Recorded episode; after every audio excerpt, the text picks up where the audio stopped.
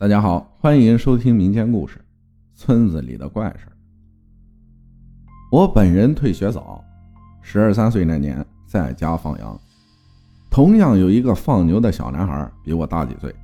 他爸爸死得早，他妈妈改嫁了，不过还经常给他买东西。那时候他妈妈给他买的童话书，我很喜欢，我就把他给打了，把书抢回来了。那个小男孩叫赵强，当时我俩感情还不错，因为都是单亲家庭，还经常一起放羊。每次他有新书了，都是他看完了再给我看。那天是因为他没看完呢，我才抢的。等我晚上放羊回来吃饭以后，我在屋子里看童话书呢，爸爸就叫我去他那屋。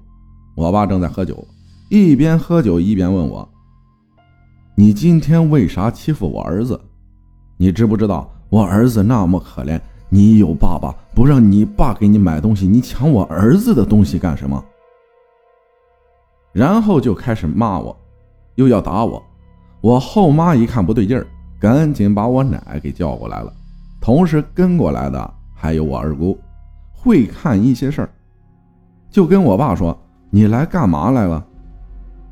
爸爸现在的声音。就是另一个人的口吻，他就把我打他儿子的事情又说一遍，一边说一边哭。二姑就说他知道了，一会儿骂我，让他赶紧走。他说什么也不走。我二姑就说了：“你别以为我收拾不了你，你要是再不走，我就给你送到阿鼻地狱，让你受刑。你这强行上身等于犯罪。”可能是他怕了吧。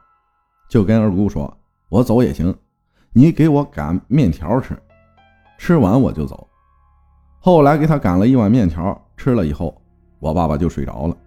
二姑说他走了。后来二姑把我也骂了，又让我以后离那个男孩远一点。到现在我看见那个男孩，还浑身起鸡皮疙瘩呢。还有一次是在我女性朋友家。那年我十七，我朋友二十四。有一天我去他家玩，正在看电视呢，突然他就哎一声，吓我一跳。我问他咋了，他说：“我爸刚才叫我了，你没听见吗？”没有啊。他就给东屋他爸打电话，他爸说：“大晚上的别答应，我没叫你。”不一会儿，他跟我说他害怕，又在叫他。我说。我什么都没听见。他说：“你在我这里听听，你听他在叫我。”我这个朋友叫红萍，我站到她的位置也没听见什么。后来她老公回来了，她就跟她老公说有人在窗户下叫她。她老公出去看了，也说没有。她就说像是那个谁在叫她，我也忘记她说的那个人的名字了。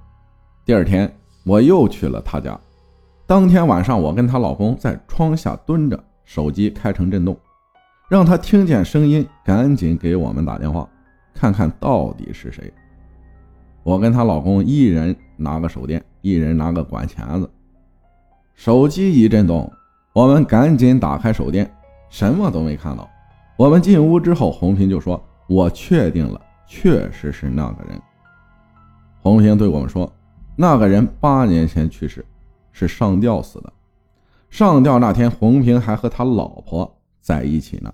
他老婆怀孕，当时八个多月了。那个人对他老婆说：“想要吃饺子。”他老婆就说：“行，给你包。”等到包完了以后，就找不到他人了。当时是冬天，满屯子的人都找他。后来有人看到一行脚印往林子里走了，他们就顺着脚印。去了林子里，走到深处以后，发现脚印没有了，是突然没有的。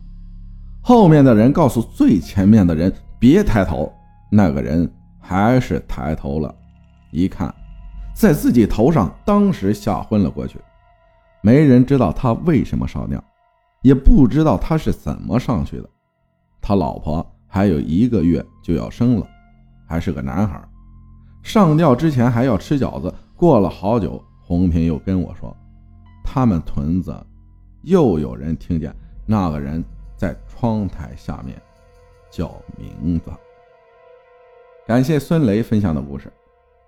农村之事奇奇怪怪的挺多，未经历过的人不相信，经历过的人深信不疑，全当只是个故事，听一个乐呵。